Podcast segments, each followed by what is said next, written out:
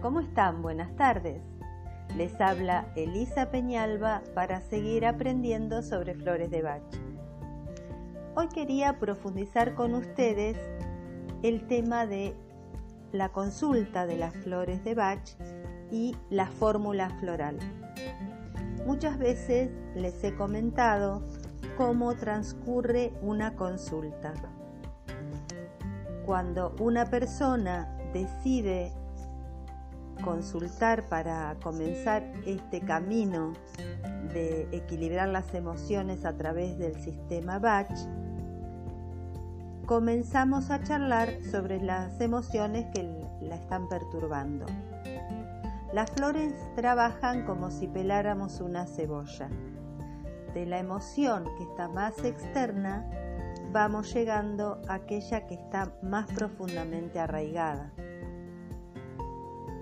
De cada emoción voy presentando, o mejor dicho, para cada emoción voy presentando una flor explicándoles qué acción benéfica les va a otorgar. Si están de acuerdo y si dan su aprobación, esa flor va a formar parte de la fórmula floral personalizada.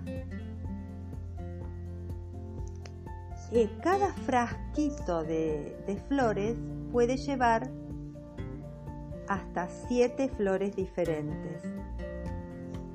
Como otras veces les he contado, eh, yo trabajo con las flores originales del sistema Bach, que están elaboradas y envasadas en el lugar de origen, en ese mismo lugar desde donde el doctor Bach las descubrió y las hizo conocer al mundo.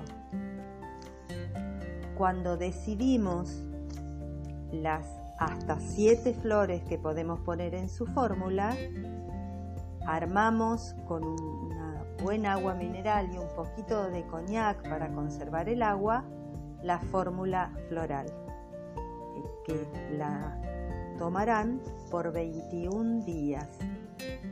Eh, un número muy significativo porque son 21 los días que uno necesita para cambiar un hábito.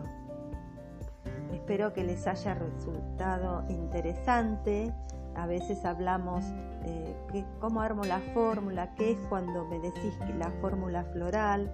Bueno, es esto, es ese frasquito que entre consultante y practitioner eh, armamos previa conversación, eh, con aprobación de la persona que viene a la consulta y, y en esto de armarlo llevan ahí todas esas virtudes que programa tras programa les voy contando que otorgan las flores de Bach. Eh, antes de despedirme, les quiero leer una frase y un, pensamiento del doctor Bach, uno de los tantos en que queda reflejado todo, en qué está basado todo su sistema.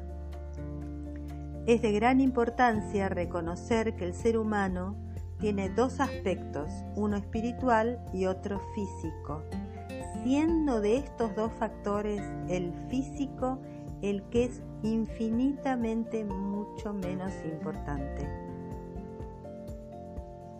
Les mando un gran abrazo, muchas gracias y hasta muy pronto.